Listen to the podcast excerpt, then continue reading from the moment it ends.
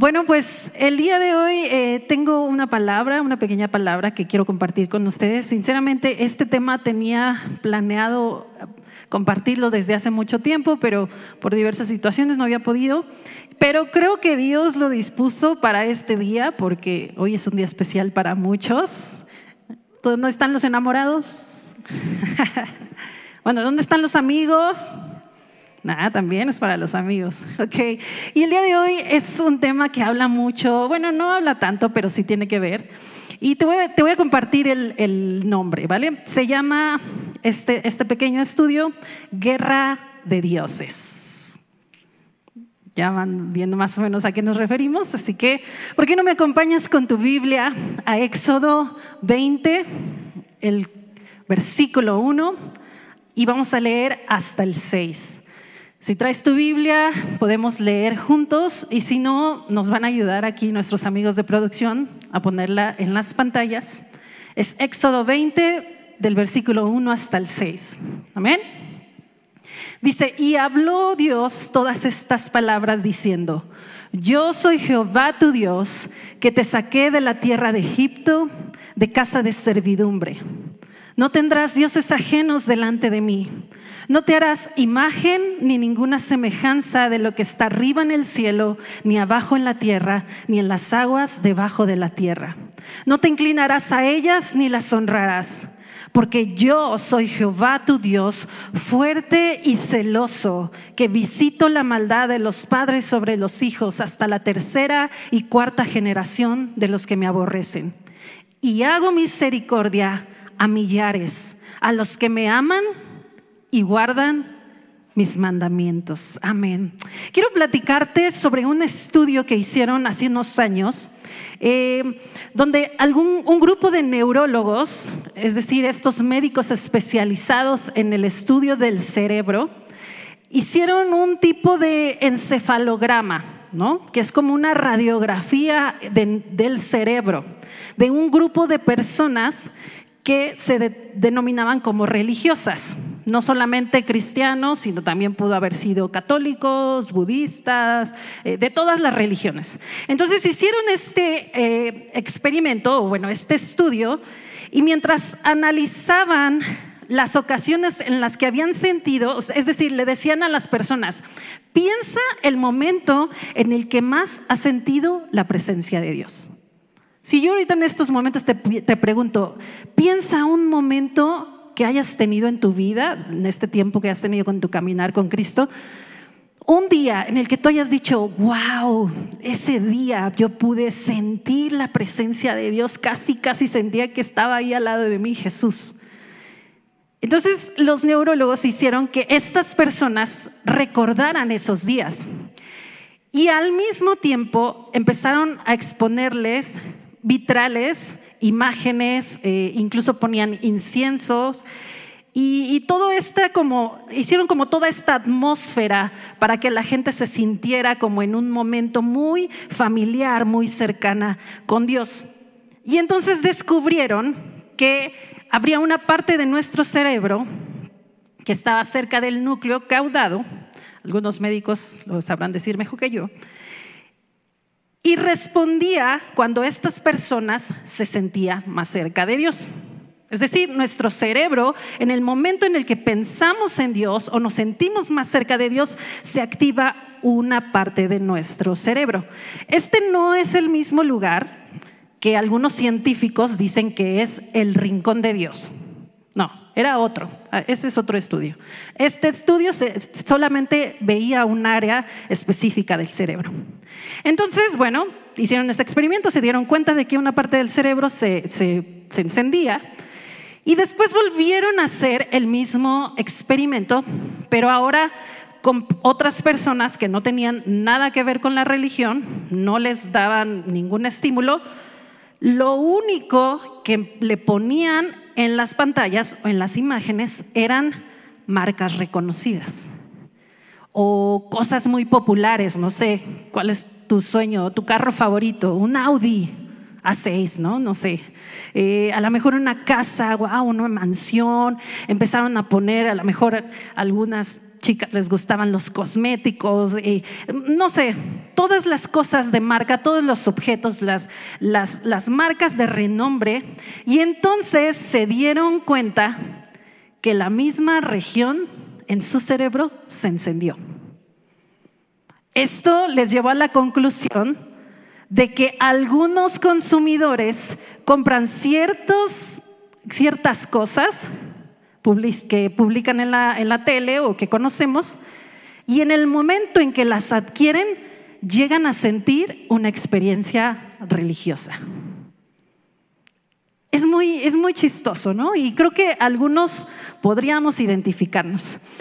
Vamos a hablar un poco sobre esto. ¿Qué tiene que ver este estudio? Vamos a descubrir lo que nos decía Éxodo 20. Yo creo que muchos de aquí lo conocemos esta parte, eh, tal vez algunos incluso no lo sabemos de memoria, y te das cuenta que habla sobre la idolatría. La idolatría es algo pareciera muy primitivo, algo sin relevancia, aunque bueno, nosotros que vivimos cerca de la basílica, pues no es tan irrelevante porque cada año vemos los peregrinos, incluso se están afuera de nuestra casa. Puede ser que no lo pasemos tan desapercibidos, pero gente que no vive en la cercanía dice, ¿a poco la gente viene a, la Ciudad de México a, a, este, a rezar o lo que sea que haga, no? Pero nos damos cuenta que para Dios la idolatría es un tema muy importante. Es más, nos atrevemos, algunos teólogos se atreven a decir que es uno de los temas principales de la Biblia. ¿Por qué? Porque por lo menos en el libro, en el Pentateuco, que son los primeros cinco libros de la Biblia, Génesis, Éxodo, Levítico, Número y Deuteronomio, esta palabra, esta frase, esta costumbre que es idolatría, viene repetida por lo menos en 50 leyes. Entonces, vamos viendo cómo este tema es un tema de importancia para Dios. Y eso nos debería de ayudarnos a entender cuán importante es para nosotros. Pero también debería de encender una señal de alerta en nuestros corazones. ¿no? Si vemos eh, también, bueno, una de las, una de las, de las reglas en el judaísmo o una de las leyes en el judaísmo marcaba que la idolatría era uno de los cuatro pecados que ellos consideraban que merecía la pena de muerte. Entonces, si tú estabas en idolatría, estabas condenado a la muerte. Y si vamos viendo nuestra vida bajo esta misma perspectiva, vamos a poder entender que nuestra vida está bajo una guerra, pero es una guerra que hemos subestimado. Es decir, que los dioses están en guerra. Y no estoy hablando de los dioses griegos ni nada, estoy hablando de los dioses que habitan en tu corazón. Estos dioses que habitan en nuestros anhelos se disputan todos los días el trono de nuestro corazón. Y sabes qué? Hay muchísimo en juego. Hay mucho que perder cuando uno de estos dioses gana esa batalla. Porque sabes que todo lo que hay a nuestro alrededor, todo lo que tenemos, cada relación que tenemos, que desarrollamos, todo lo que esperamos, lo que aspiramos, todo lo que hace que nuestra dependencia esté enfrascada en una sola cosa o en una sola persona, va a determinar quién es el Dios que está ganando la batalla. Pero mi hermano, hay un problema. Creo que el problema más grande en esta situación es que la mayoría de nosotros ni siquiera sabemos que estamos en una guerra. Nunca hemos descubierto o no nos hemos dado cuenta que hay algo en, dentro de nosotros que está peleando entre sí. Es decir, hay una guerra de, tronos. hay una serie por ahí. Es una guerra de tronos que, la, que nuestros mismos dioses están peleando, pero lo más difícil es cuando nosotros no nos estamos dando cuenta. Timothy Keller, un autor muy famoso que ya falleció, nos dice, un ídolo es cualquier cosa en la que tú fijas tu vista y dices, si no consigo eso, mi vida no tendrá sentido. Pero si lo consigo, me sentiré importante y seguro. Si nos ponemos a meditar un poco, tal vez podría parecer un poco radical. No sé cuántos de nosotros hemos pensado esto. Si algún día llego a comprarme esos tenis, tal vez me vería bien si me pongo una blusa blanca y un suéter café. Se vería bien. Las mujeres me, van a entender sobre esto. Aunque ya tengas 30 pares de tenis, dices, no, pero esos tienen gris, los otros no. O los hombres, ¿no? Si algún día le llego a comprar la casa que sueña mi esposa, tal vez va a saber que soy un buen proveedor. Si meto a mis hijos en tal colegio, se van a ver más pudientes porque los de gobierno como que no. Cada decisión, cada palabra que tomamos refleja el ídolo al que nuestro corazón está sirviendo. Y te voy a decir una frase que cuando yo la estuve estudiando, sinceramente me, me confrontó demasiado. Y decía un autor, desafortunadamente no lo apunté, decía, si estoy dispuesto a pecar para obtener lo que deseo, entonces eso es un ídolo. O si peco cuando no obtengo lo que deseo, eso también es un ídolo. Eso a mí me confrontó, hermano, porque justamente en nuestros pecados es cuando podemos ver cuál es el ídolo que está ganando la batalla en nuestro corazón. Vamos a, ir desmenuzando poco a poco lo que acabamos de leer, que fue Éxodo 20. Y bueno, ustedes recuerdan, vamos a leerlo, dice, entonces Dios habló todas estas palabras diciendo, yo soy el Señor tu Dios que te saqué de la tierra de Egipto, de la casa de servidumbre. No tendrás dioses ajenos delante de mí.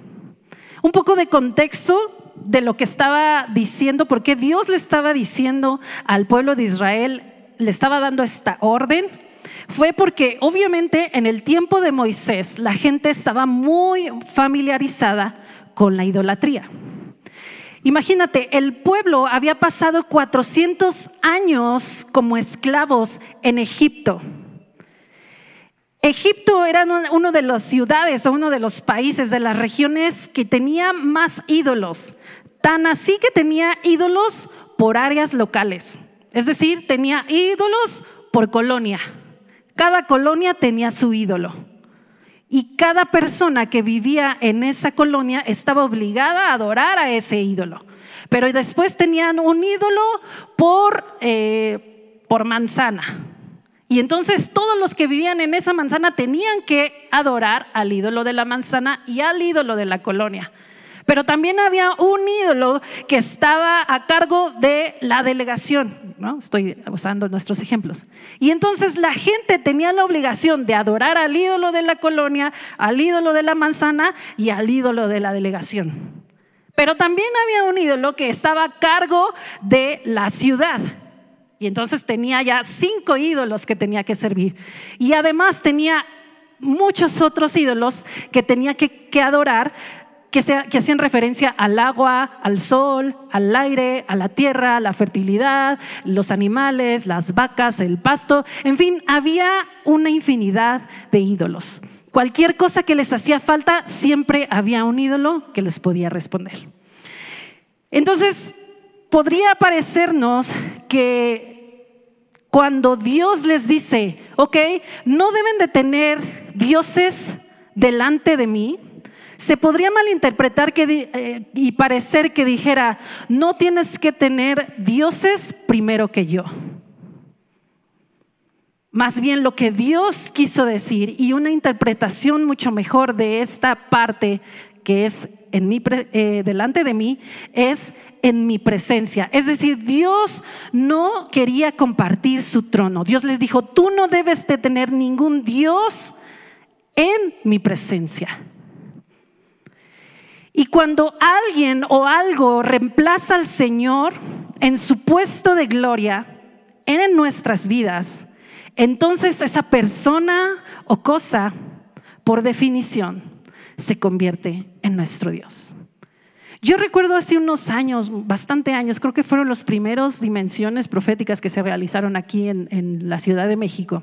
Vino Andrés Corson y él habló sobre la adoración y dijo algo similar a lo que estoy diciendo, que era los ídolos de nuestro corazón. Y él decía, lo primero que te viene a la mente cuando tú estás adorando a Dios, es decir, estás así, quiero levantar a ti mis manos, pero después te, te acuerdas, chin, no hice la comida para mañana, no he hecho la tarea. Y ahorita cómo me voy a ir, ya salimos bien tarde y antes estaba súper oscuro aquí afuera y, y sí, te preocupaba, ¿no? Y él nos decía, lo primero que llega a tu mente cuando adoras a Dios es un foco rojo. Eso es el Dios que estás adorando. Así que, hablando un poco sobre este contexto, sobre lo que decíamos, vemos también que en Éxodo 20, a partir del en el capítulo 4, nos dice, no te harás ningún ídolo, ninguna semejanza de lo que está arriba en el cielo de lo que está abajo en la tierra, ni en las aguas debajo de la tierra. Específicamente dice Dios ahí, no los adorarás, pero también dice, no los servirás. Continuando dice, porque yo el Señor tu Dios soy Dios celoso, que castigo la iniquidad de los padres sobre los hijos hasta la tercera y cuarta generación de los que me aborrecen Así que, como ya lo vimos, cualquier cosa en este mundo puede convertirse en un ídolo. Pero no solamente eso, mi hermano. Nosotros tenemos la capacidad de construirnos un nuevo ídolo. No tenemos suficiente con ver al ídolo del dinero cuando nosotros mismos empezamos a construir un ídolo mezclando de, ok, voy a tomar el dinero, voy a tomar la ambición y voy a tomar el orgullo. Y entonces la, construcción de esos tres ídolos en nuestro corazón se convierte en un transformer. Por eso Dios le, le decía al pueblo de Israel, no te construirás ningún ídolo, ningún Dios. Y parecería algo irónico, porque en esos momentos cuando Dios está dando estos mandamientos, cuando Dios está dando estas instrucciones, el pueblo de Israel está abajo viendo la gloria de Dios, viendo cómo en ese monte Dios está mostrando su poder de una gran manera, que incluso ellos mismos dicen, no, prefiero no acercarme, mejor ve tú, le dicen a Moisés. Y Moisés está cara a cara con Dios, le da estas instrucciones. Pero es irónico cómo aún viendo el pueblo de Dios, toda la majestuosidad de Dios, dicen, vamos a hacernos mejor nuestro propio Dios. ¿Qué tan diferentes somos nosotros del pueblo de Israel? ¿Qué tan diferente es tu elección todos los días para decidir a qué Dios vamos a adorar? Aquello que buscamos y tras lo cual vamos revela el Dios que va ganando esta guerra en nuestro corazón. Proverbios 4:23 nos dice, sobre todas las cosas guardadas, guarda tu corazón, porque este determina el rumbo de tu. El rumbo de tu vida. Es decir, que tu corazón define y determina quién eres, cómo piensas y qué es lo que vas a hacer. Debido a que todo fluye de aquí, de nuestro corazón, Y es por eso que nuestro corazón se convierte en el frente de batalla de esta guerra. Es decir, tu campo de batalla en estos momentos es tu corazón. Porque los dioses, estos dioses saben, el enemigo sabe que cuando él deposita un deseo en tu corazón, entonces tus pensamientos se activan, tus palabras, tus acciones y todo eso va a determinar el rumbo de tu vida. Recuerdan estas palabras de Jesús en Mateo 15, 17, 18, 19, donde les dicen, están cuestionando a Jesús los fariseos y les dice, oye, ¿por qué tus discípulos no se lavan las manos? Y Jesús les dice, ¿todavía no entienden? Todo lo que come pasa por, a través del estómago y luego termina en la letrina. Pero las palabras que ustedes dicen provienen del corazón. Eso es lo que los contamina. Y nos dice Jesús, pues el corazón, desde el corazón salen los malos pensamientos, el asesinato, el adulterio, toda inmoralidad sexual, el robo, la mentira y la calumnia. Estas son cosas que realmente nos contaminan. Así que mi hermano, dándote toda esta pequeña introducción, lo que vamos a hacer el día de hoy va a ser identificar cuáles son nuestros ídolos. Es decir, vamos a hacer este estudio, esta radiografía en nuestro cerebro y vamos a ver, cada que mencionemos, algunos que voy a ir, mencionando, vamos a ver cuál se enciende un foco rojo en nuestros corazones. Amén. El número uno, vamos a ver cómo identifico mis ídolos. Número uno, ¿qué cosas son las que te decepcionan? Si estás apuntando, puedes apuntar esto. Número uno, ¿qué cosas son las que te, decepcionan? Una decepción desproporcionada revela que hemos colocado una esperanza y un anhelo desmedido en algo que no es Dios. No está mal que tengas esperanza, pero nos dice aquí algo desproporcionado. Algo que tú digas, no, es que toda mi esperanza está puesta en mi trabajo. Y cuando lo pierdes, entonces, ¿qué es lo que pasa? Erwin Lutzer, un pastor eh, americano, nos dice, ¿has pensado alguna vez que nuestras decepciones son la forma en la que Dios nos recuerda que hay ídolos en nuestros corazones que debemos tratar? Si al día de hoy no recibiste un ramo de flores, mi hermana, una caja de chocolates, un mensaje de la persona que te gusta, piensa que tal vez esta decepción o alguna otra decepción que hayas tenido del pasado es la manera en la que Dios te recuerda, hey, hay un ídolo. Cuando alguien nos decepciona. Romanos 5.1 nos dice, a mí me encanta este versículo y creo que siempre lo voy a decir. Pablo dice, en consecuencia ya hemos sido justificados mediante la fe y tenemos paz con Dios por medio de nuestro Señor Jesucristo. También por medio de Él y mediante la fe tenemos acceso a esta gracia en, en la cual nos mantenemos firmes. Así que nos regocijamos en la esperanza de alcanzar la gloria de Dios. Esa debería de ser nuestra esperanza, mi hermano. Esta es la esperanza que no decepciona. El punto número dos. ¿De qué cosas te quejas con frecuencia? Piensa un poco. ¿De qué te quejaste hace rato en lo que llegaste a este lugar? ¿Encontraste tráfico? ¿No quedó bien la comida? ¿Tu esposa no se apuró? Tus hijos no terminaron la tarea. Se terminó de lavar la ropa y no la, no la colgaste. Se va a apestar. Puede parecer que es una pregunta más o menos similar a la anterior, ¿no? Pero esto va más en sentido externo. Si tú vienes con alguien cercano a ti, pregúntale, ¿de qué es de lo que más me quejo?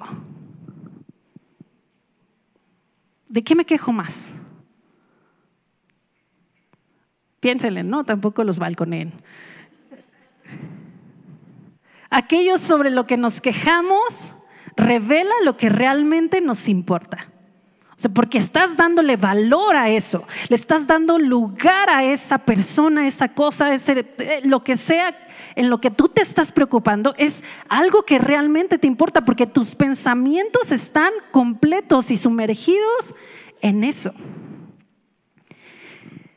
Lamentar se percibe como todo lo contrario adorar a Dios. Esto también fue una pedrada para mí. Todo lo que me quejo, es decir, la queja es lo contrario a la adoración a Dios. Porque la adoración a Dios tiene que ver con glorificar a Dios por lo que Él es, por lo que Él ha hecho por nosotros. Es decir, ese sentimiento de agradecimiento, pero lamentar es ignorar que quién es Dios y olvidar lo que Él ha hecho en nosotros.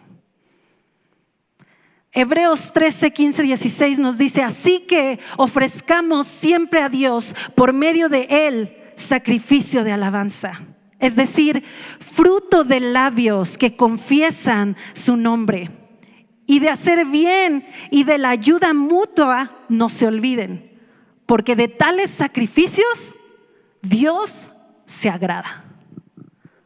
Es decir, Hebreos, el autor de Hebreos nos está diciendo, el sacrificio de alabanza es el fruto de labios.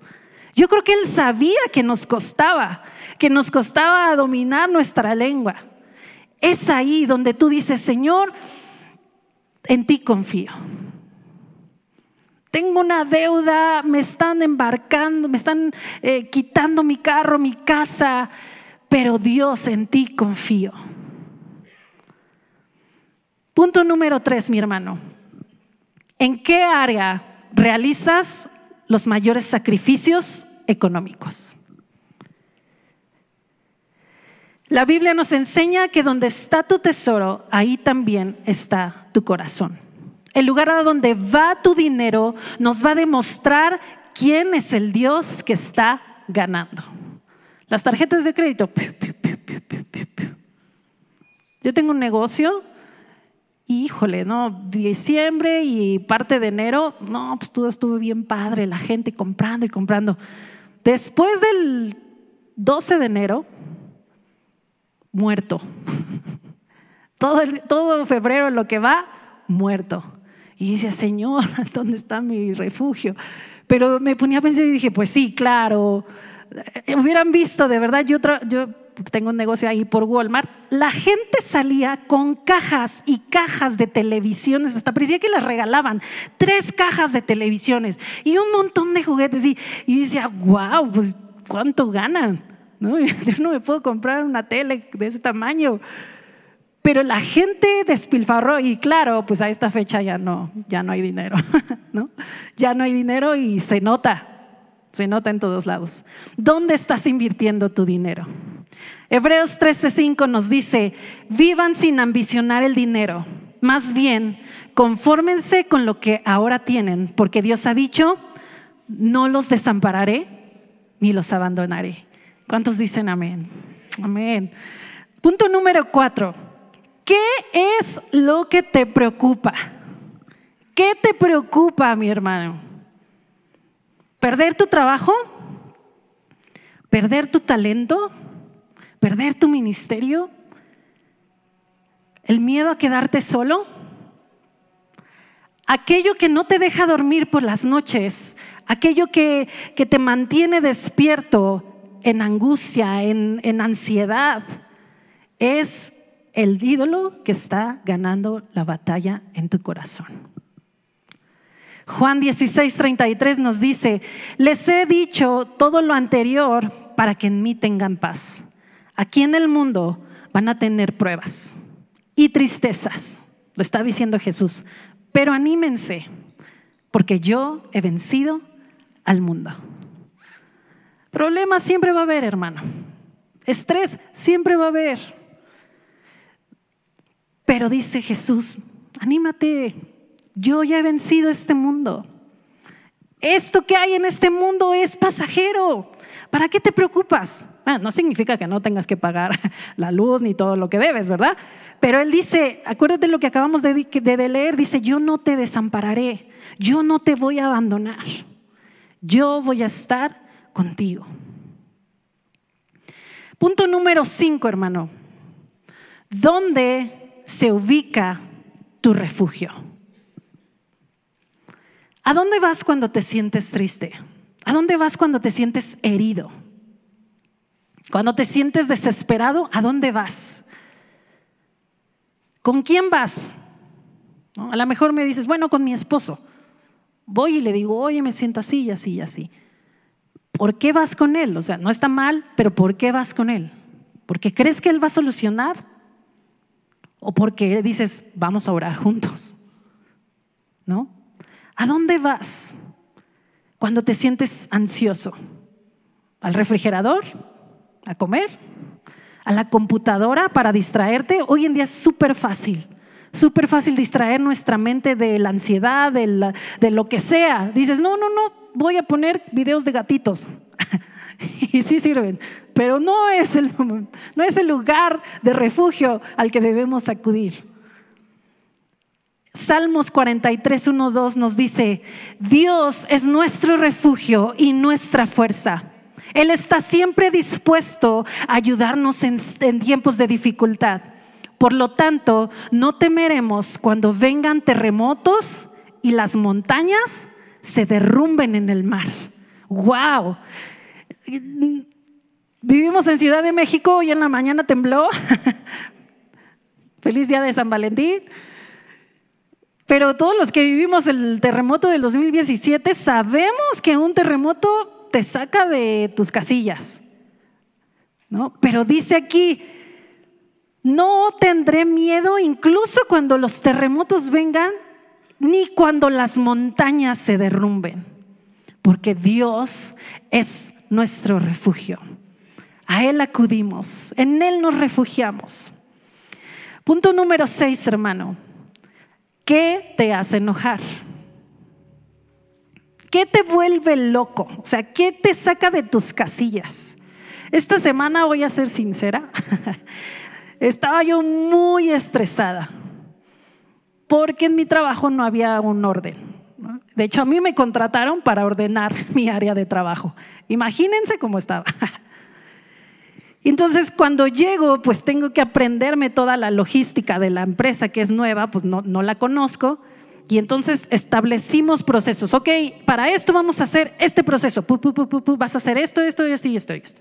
Ok, y entonces en un momento llegó, llegó un momento en el que me saturé de cosas y, había un proceso que no se seguía y se enrollaba mucho el, rollo y bueno, un, un relajo. El chiste es de que llegó un momento en el que penosamente me tuve que parar frente a mis líderes, porque yo estaba frente a mis líderes que están arriba de mí y les tuve que decir, ya, vamos a decidir porque entre ellos estaban peleando, no sé qué, tanto. Y les dije, tenemos que decidir, porque vamos a perder mucho tiempo peleando entre nosotros y no vamos a solucionar nada. Y mañana tenemos que entregar lo que teníamos que entregar. ¿Qué es lo que vamos a hacer? Y se me quedaron viendo, pues no esperaron, llevo un mes trabajando ahí con ellos, ¿no? Y dije, ya me van a correr.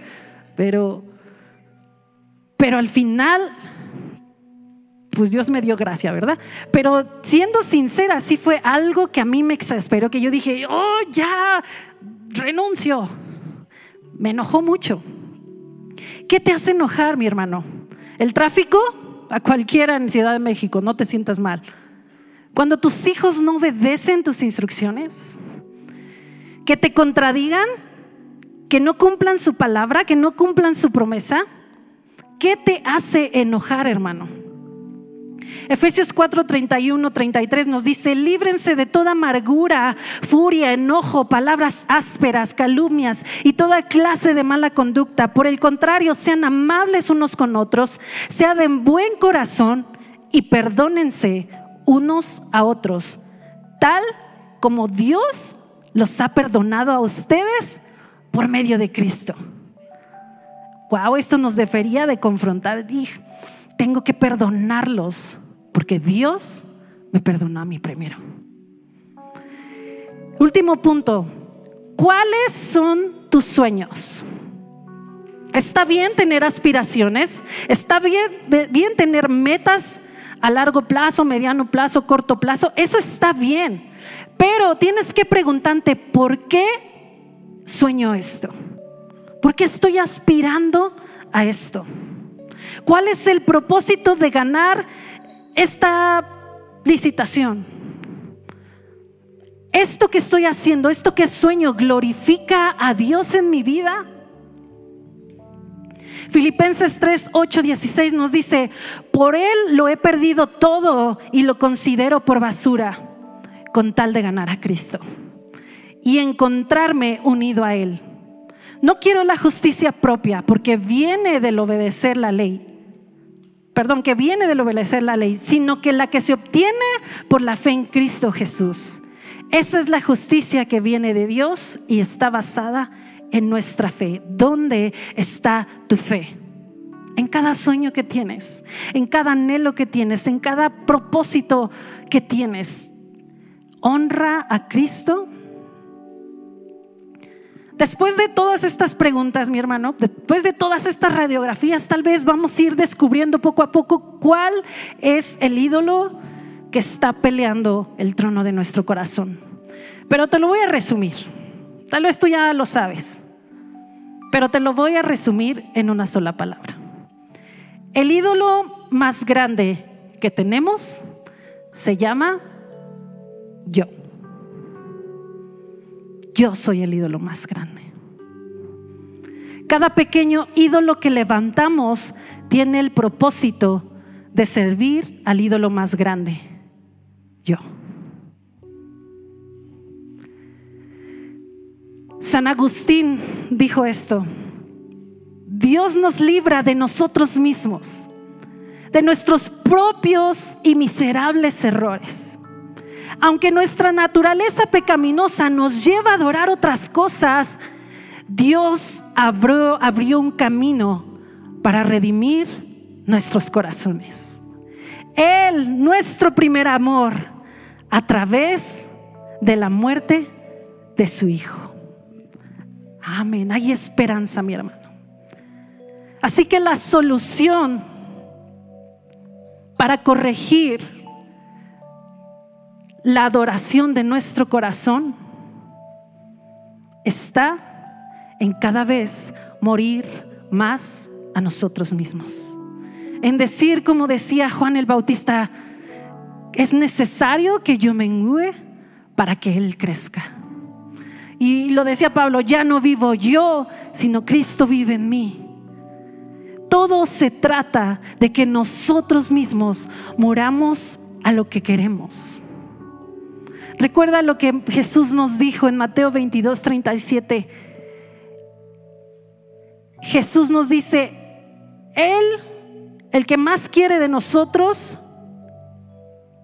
perdón, lo que Él más quiere de nosotros y lo que es nuestro camino a la verdadera felicidad y descanso es, amarás al Señor tu Dios con todo tu corazón, con toda tu alma y con toda tu mente. Es decir, algo integral en nosotros mismos. Hermano, nosotros, Dios sabe que no podemos. Dios sabe la debilidad de nuestras vidas, de nuestros corazones. Por eso es que Él nos dice, cuídenlos, cuiden su corazón. Cuiden lo que, lo que anhelan, cuiden lo que sueñan, cuiden en qué dedican su tiempo porque de ahí emana todo, de ahí sale todo. Nosotros somos el ídolo más grande que tenemos. Y cada día tendremos que estar dispuestos a dejarlo morir para que Dios tome el trono que le corresponde. Amén. Toma un minuto conmigo para orar. Medita un poco en esto que acabamos de, de aprender. Tal vez pudiste identificar algunas otras actitudes, algunos otros deseos. Para algunos ha sido fácil, para algunos todavía nos cuesta, porque tal vez nuestro yo mismo no ha dejado, no ha querido soltar el control. Pero hoy vamos a acercarnos al trono de la gracia y decirle, Señor, reconozco que yo no puedo, reconozco que soy débil, reconozco que no me puedo salvar a mí mismo. Pero gracias por abrir el camino. Gracias por darme una esperanza en Jesucristo. Gracias por darme, abrirme el acceso al trono de la gracia para, para encontrar oportuno socorro.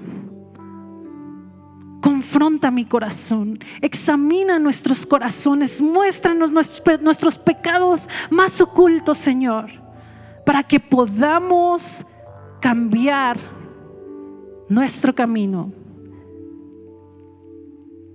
y vivamos en santidad y en justicia, como tú lo ordenas, Señor. Te damos gracias en el nombre de Jesús. Amén.